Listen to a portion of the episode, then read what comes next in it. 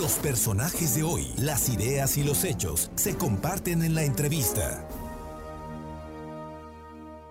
Bien, y siempre es un gusto saludar al senador Alejandro Armenta Mier, él es senador poblano, nos representa a los poblanos allá en la Cámara Alta y es presidente de la Comisión de Hacienda y recientemente ha tenido una reunión con el secretario de Hacienda y los integrantes de la comisión, pues para hablar, hablar de temas financieros para el paquete 2022. Aunque Arturo Herrera ya no va a ser secretario de Hacienda, va a ser gobernador del Banco de México, pues se están preparando, Ale, para, para un año que va a ser importante porque finalmente se espera que sea la verdadera reactivación de la economía del país. Muy buenas tardes y muchísimas gracias. No, gracias a ti, gracias a ti, Fernando, por esta eh, oportunidad de comunicación con tu equipo de producción, con tu audiencia. Sí, estás eh, comentando los temas trascendentes que se avecinan. Tuvimos reunión esta semana con el eh, gobernador el ser gobernador del Banco de México, Arturo Herrera, actualmente secretario de Hacienda, hoy se encuentra, fíjate, hoy se encuentra él en la representación con México en el G20, este grupo de las 20 economías más importantes del mundo, y te comparto un tema trascendido que va a suceder, se va a aprobar, se va a legislar, pero primero se va a acordar en el G20 la participación tributaria de todas las plataformas digitales que hay en el planeta. Esto es importante porque es un tema que tú sabes que ahí ha estado eh, suelto y que era necesario que se regulara. Esto sin duda pues le conviene a México, pero le conviene a todos los países del mundo. Es uno de los temas centrales que se van a abordar en materia económica, en materia financiera, en el G20 de, en donde está participando Arturo Herrera. Y es parte de lo que me comentó en la última reunión que tuvimos. Oye, pues van, van a tener que pagar impuestos globales, ¿no? Así como son empresas globales, tendrán que pagar también impuestos que hoy verdaderamente evadía la manera de, hacerlo, ¿no? Así es, y bueno, hay que decirlo, las empresas, eh, las plataformas digitales eh, han tenido un desempeño, un desarrollo enorme durante la pandemia. Creció la demanda de servicios de plataformas en todos los ámbitos, desde el sector agropecuario, industrial y obviamente servicios. Y eh, bueno, pues finalmente se ponen de acuerdo se ponen de acuerdo eh, eh, los países, las economías más importantes del mundo, para establecer reglas claras respecto a la justicia tributaria en ese sentido. Oye, eso va a ser muy importante y eso le garantiza recursos a México. Pero cuéntanos, ¿cuál es la perspectiva del paquete económico del próximo año? Porque ya deben estar trabajando en todo esto. Ante, el, bueno, pues, hoy el presidente de la República dijo que no va a haber este año, por lo menos, reforma fiscal. Entonces ya empiezan a ver, se están haciendo movimientos con miras al año próximo. Así es, Fernando. Los temas centrales son eh, establecer cuánto va a crecer el presupuesto para el próximo año, la ley de ingresos. Este año se está ejerciendo un presupuesto estimado en 6.3 billones de pesos. Seguramente va a haber un incremento. Hay que decirlo, México logró ser uno de los países que creció en recaudación tributaria a pesar del COVID. Se eliminó en parte la condonación de impuestos de las grandes empresas, empezando por los bancos. Los bancos antes no pagaban impuestos, hoy ya pagan impuestos y sin duda generan ingresos importantes para el país en una etapa de desarrollo. Vamos a tener encuentros con los sectores productivos, también te informo.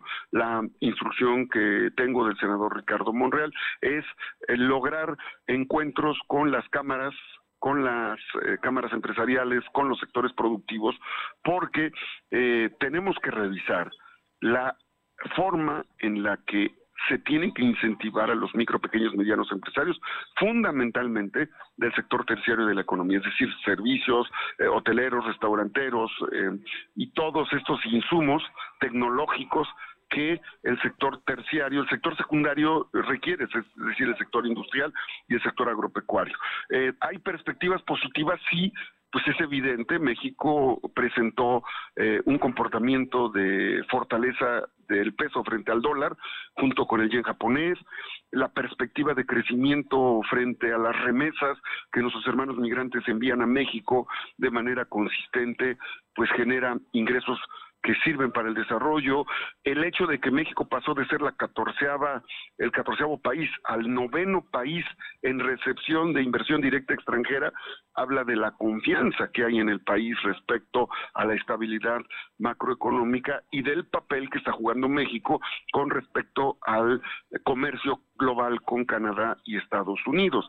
Y a esto hay que agregarle un tema central, la entrada en funcionamiento en dos años de lo que será el tren transoceánico que el martes, por cierto, desde allá eh, te estaré informando, el martes estaré en Salina Cruz. Ah, bien. En Salina Cruz voy a estar, estoy invitado, estamos invitados los senadores de Puebla, los senadores de Oaxaca y de, de y, de, Veracruz para eh, revisar el avance del tren transoceánico, que en conclusión el objetivo es atraer entre el 15 y el 20% del flujo comercial que hoy surge, que hoy surge, que hoy se va a el canal de, Panamá. Es una reunión, es un encuentro eh, sobre la importancia eh, del ámbito educativo, cultural, tecnológico y desarrollo industrial en el istmo de Tehuantepec. No, bueno, México va a tener la forma más rápida de poder cruzar del Golfo al Pacífico con este eh, sistema tan oceánico, ¿no? Yo creo que muy, muy importante esto que nos comentas y que ya va a entrar. Pero hay un tema que es muy importante, Ale, y que tú que estás recorriendo el Estado, porque me consta que cada fin de semana que no estás en el Senado aprovechas para ir a ver a... Aquí estoy en San Martín, te estoy saludando desde San Martín, te por pues, poner un ejemplo. Por ejemplo, estás recorriendo el Estado y tú ves la preocupación de la gente. Es la carestía y obviamente la reactivación económica. Y me imagino que en eso, de eso han estado platicando, Ale. Sí, ese, esos son los grandes temas.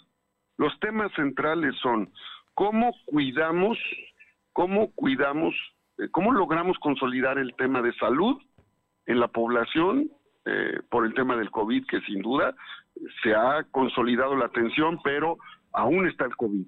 Eh, y cómo a la par reactivamos a las micro, pequeñas y medianas empresas, que son las generadoras del 80% de los empleos en nuestro país y en Puebla. Estos son los grandes temas que estaremos eh, trabajando con los sectores productivos, con las cámaras empresariales.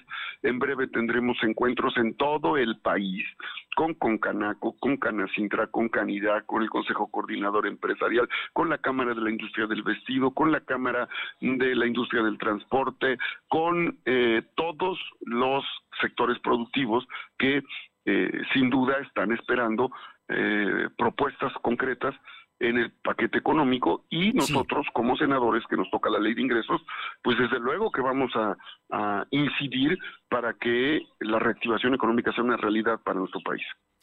Ale, yo sé que tú estás atareado, ocupado, pero sí te quito un par de minutos porque creo que es muy importante que nos digas se cumplen ya tres años del triunfo de Andrés Manuel López Obrador, la llegada de Morena a la presidencia de la República. ¿Cuál es tu evaluación como senador?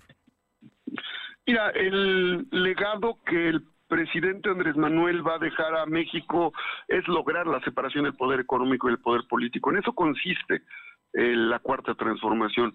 El poder económico internacional global que sometió la figura presidencial al grado que el endeudamiento brutal del país en los últimos 20 años. Hoy lo estamos padeciendo los mexicanos con un servicio de deuda anual de más de 650 mil millones de pesos anuales que se deberían de estar traduciendo en carreteras, hospitales, escuelas, seguridad, salud. Eh, la, eh, esta parte del saqueo fiscal, presupuestal y energético encabezado desde Los Pinos, encabezado eh, desde Pemex, se ha acotado desde el momento en que elevamos a rango constitucional el fraude electoral como delito grave, el robo de hidrocarburos y la corrupción. Eliminamos los fideicomisos públicos como fuente de saqueo institucional y desde luego eh, se han logrado una serie de reformas trascendentes. La estabilidad económica es una realidad y esto nos tiene que permitir, nos tiene que permitir dar un paso adelante en la reactivación económica, en la seguridad para las mexicanas, los mexicanos y en la reactivación económica. Esos son los temas centrales y eso es ese es el reto.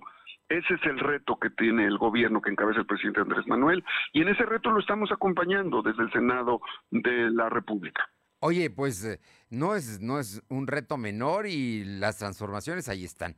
Como quiera que sea y díganse lo que se diga, Morena sigue siendo el partido mayoritario en México, en Puebla lo es, ganó 11 de 15 diputaciones federales, ganó un número muy importante de municipios y también tiene la mayoría en el Congreso local, digo nada más para que sepamos que ahí está Morena y que tiene un apoyo social importante de parte de los poblanos, el presidente López Obrador.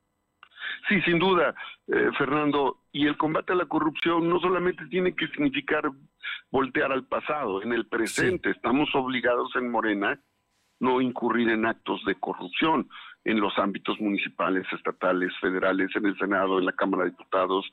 Eh, si el, la bandera más importante que Morena ha tenido es el combate a la corrupción, tenemos que poner el ejemplo en casa y tenemos que ser nosotros los que denunciemos actos de corrupción y desde luego eh, romper el círculo de impunidad, pero también voltear los ojos al momento, en la actualidad, para cuidar que eso que padecimos los mexicanos el pasado no se repita hoy en los gobiernos de Morena. Una pregunta a un político profesional como eres tú, senador Alejandro Armenta. Ricardo Monreal sí está en la lista y, tiene aspiraciones para ser presidente de México. Te lo digo porque es tu compañero de bancada, porque es tu coordinador, porque es tu amigo y porque, aunque no lo han mencionado en la lista de Palacio Nacional, él ha hecho declaraciones recientes. ¿Tú cómo lo ves? No, sin duda, sin duda, el senador Monreal es un hombre leal, capaz, eficaz ante las tareas que el presidente le ha encargado en el respecto a la relación de los poderes públicos. Y el propio senador Ricardo Monreal ha comentado que el presidente se ha referido a sus colaboradores respecto a quienes él ve con posibilidades de eh, estar eh, valorándose para el 2024. Eh, él mismo lo ha dicho, el senador Monreal, el presidente marca sus tiempos. históricamente, estos temas se abordan en el quinto año de gobierno, pero bueno, el presidente en su ortodoxia está planteando o en su no ortodoxia está planteando esto, ¿verdad? Pero eh, no se refiere a los poderes públicos y los poderes públicos habrá sin duda aspirantes que surjan de la Cámara de Senadores, habrá aspirantes que surjan a la presidencia de la República de la Cámara de Diputados, incluso habrá aspirantes de los órganos autónomos y del Poder Judicial. Y en ese sentido, pues nosotros observamos un respeto pleno del presidente a no interferir en esos otros poderes que también tienen vida propia, por eso son poderes que el, Estado mexicano tiene. Y sin duda, yo estoy seguro porque así lo he platicado con el señor Monreal, pues él es un activo, él es un activo que actúa con prudencia, pero que está presente y que ya dijo se va a inscribir una vez que esté eh, que esté en las convocatorias, que eso pues tendrá que ser hasta el 2023, finales del 2023. Pues como siempre un gusto saludarte, escucharte Alejandro, sé que estás de gira, que todo vaya muy bien y pronto volvemos a encontrarnos. Gracias a ti, Fernando. Estuvimos aquí en San Martín en el año 26 de este programa que es personal, que lo hemos hecho ya comunitario, el programa de siembra de árboles, 26 años en esta jornada de reforestación anual a favor del cuidado del medio ambiente. Gracias. Un fuerte abrazo. Luis Fernando, por esta oportunidad. Gracias, muy buenas tardes.